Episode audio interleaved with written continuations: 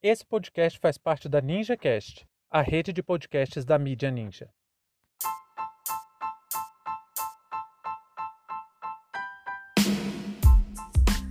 Sérgio Moro é declarado culpado pelo STF. Sejam bem-vindos e bem-vindas ao seu plantão informativo com análise e opiniões a partir de uma perspectiva histórica. Eu sou Arnaldo de Castro, em conjunto com Brenda Salzman, e hoje é dia 22 de abril de 2021. Para você ter acesso ao nosso conteúdo completo, visite historioralpodcast.com.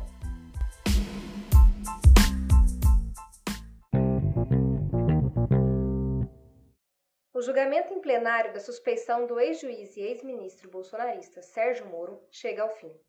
Com pelo menos sete votos favoráveis, o pedido da defesa foi acatado pelo plenário do Supremo Tribunal Federal e Sérgio Moro foi declarado culpado de parcialidade em sua atuação em relação aos processos que condenaram ilegalmente o presidente Luiz Inácio Lula da Silva em 2018.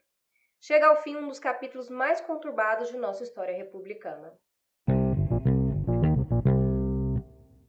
No dia 22 de abril de 1500, o primeiro português pisou em terras brasileiras e comemoramos o descobrimento do Brasil. Não, não, pera. É evidente que essa frase é completamente mentirosa. Primeiro, porque não houve descobrimento nenhum, e sim uma invasão violenta e sanguinária que matou, torturou e escravizou milhões ao longo de séculos.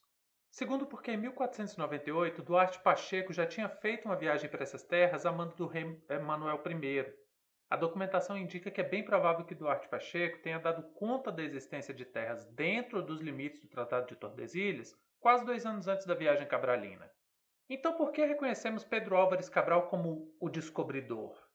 Porque a viagem de Duarte Pacheco era uma missão secreta da coroa portuguesa e quem fincou a bandeira, fez a primeira missa e tal, foi Cabral. E além disso, Duarte Pacheco não contava com a afeição do rei Dom João III. Ao contrário, ele até foi preso pelo rei. Mas essa história é bem interessante porque mostra pra gente como o papel da história é crucial. Passados 521 anos e ainda hoje se mantém na memória coletiva a ideia de que Cabral descobriu o Brasil. Ora, estou voltando nesse tema porque é óbvio que eu tinha que fazer alguma coisa em relação entre o dia de hoje e o julgamento do Lula, né? Não, claro que não, não é só isso. Não é só um recurso narrativo, não. É que aqui tem uma questão muito importante.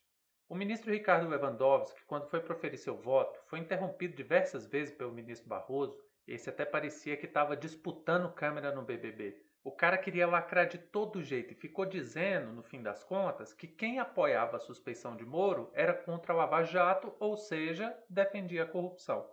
E o Lewandowski chamou a gente, chamou nós, os historiadores e historiadoras, para a discussão. Diz que quem vai contar essa história no futuro somos nós. Aqui mora um problema que eu detesto. Exatamente porque trazer esse argumento, na minha opinião, é se render aos mandos e desmandos do nosso tempo e assim admitir as violências do presente. Eu entendi perfeitamente a boa intenção do ministro ao levantar essa questão, porque espera-se da história que ela traga verdade ao longo do tempo. O problema é que muitas vezes não estamos diante de um problema histórico, e sim político. Veja bem, o Brasil viveu uma ditadura cruel, com violências, amplamente conhecidas, um atraso econômico, político e social sem precedentes. E o ministro Dias Toffoli disse que preferia não falar em golpe nem revolução, e sim em movimento. Então, cadê o problema histórico aí para trazer à tona a verdade da ditadura militar? Isso não é um problema histórico, isso é um problema político, que o próprio ministro Dias Toffoli, quando foi presidente da casa, reforçou esse entendimento mentiroso do amortecimento da ditadura militar. O caso da Lava Jato vai ser mais uma vez uma disputa narrativa que pode levar décadas para ser superada. Na verdade, pode se tornar algo até como a ideia de descobrimento, uma mentira sistematicamente repetida e que até hoje muita gente acredita. São fatos e mais fatos que comprovam que o Brasil sofreu severamente por causa da Lava Jato. Mas o moralismo barato, o moralismo de goela, de uma meia dúzia, quer afirmar que a Lava Jato estava lutando contra a corrupção. O ministro Barroso é tão aliado dessa tese que chegou a interromper os votos do ministro Lewandowski e outras falas do Gilmar Mendes. O plenário terminou com um showzinho do ministro. O presidente Fux teve que suspender a sessão com bate-boca do Barroso. Isso porque o Barroso é incapaz de aceitar que a decisão da corte tenha sido desfavorável aos seus queridinhos de Curitiba. O legal de ver essa cena foi porque o Barroso expressou todo o sentimento punitivista da elite brasileira no plenário deixou claro para todo mundo que o direito é apenas uma ferramenta de dominação a ser usada de acordo com os ventos políticos. Para o Barroso, em um momento de exceção, tudo bem juízes agirem de formas excepcionais. Só que isso tem gerado uma crise aguda que atinge todos os setores. Não há nada que sobreviva a uma insegurança jurídica tão grave como a que a Lava Jato impôs ao Brasil. Porque é um paradoxo muito evidente. É pisando na Constituição e nas leis que vamos conseguir combater a corrupção? É claro que não. Sérgio Moro cometeu um dos maiores delitos que pode existir dentro do judiciário, que é alguém usar o poder do Estado, a toga do Estado, para perseguir seus inimigos. Mas diferente do que acredita o ministro Ricardo Lewandowski, a história não vai dar conta disso. Quem tem que dar conta disso é o próprio STF. Porque esse mal tem que ser reparado agora, não daqui a 200 anos. É injusto tanto com as pessoas que estão sofrendo nas mãos da Lava Jato, quanto com a memória coletiva. Dessa vez, pelo menos, saiu uma decisão definitiva em último grau. Sérgio Moro foi parcial em sua atuação e o caso Lula volta para a fase pré-processual, ou seja, todo o processo, desde as investigações, terão que ser reconstruídos. Mas não pensem que isso é uma vitória irreversível. Estamos num momento, volto a repetir, de total insegurança jurídica. Vou dar um exemplo das possibilidades. O caso do Lula foi transferido para Brasília. Aí tem as argumentações tecnicistas dos ministros, mas para mim ficou parecendo um monte de pirueta de uma habilidade quase ninja para burlar um ordenamento jurídico completamente cristalino. Os casos que ele está sendo acusado aconteceram em São Paulo. Nada mais natural do que ele responder em São Paulo. E sabe por que eu estou levantando essa questão? Porque em Brasília, sabidamente, existem juízes que estão torcendo, estão quase fazendo bolão para apostar com quem vai ficar o caso de, na, na distribuição eletrônica de processo. Aliás, foi daqui que partiu a suspensão da nomeação do Lula, que, para mim, a Dilma tinha que ter passado por cima e bancado a queda de braço. Onde é que já se viu o juiz Eco de primeira instância querer mandar em nomeação presidencial?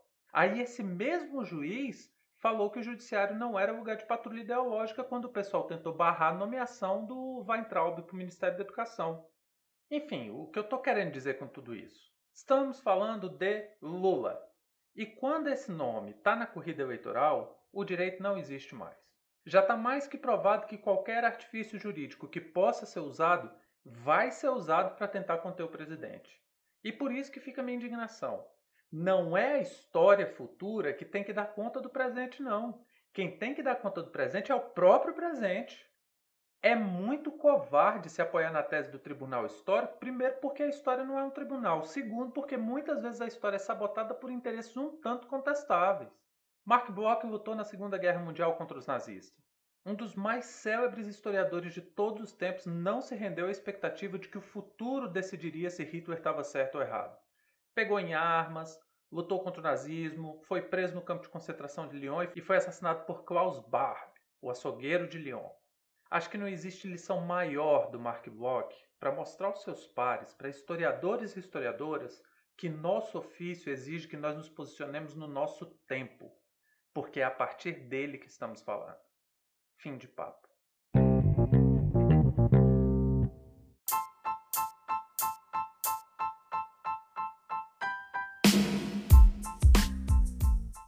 Entre tantos fatos que nos cercam e com a velocidade de informações a que estamos submetidos, essa foi nossa escolha para o destaque de hoje. Se você quiser participar do nosso financiamento coletivo, acesse catarse.me/história. Muito obrigado a você por prestigiar nosso trabalho e até a próxima.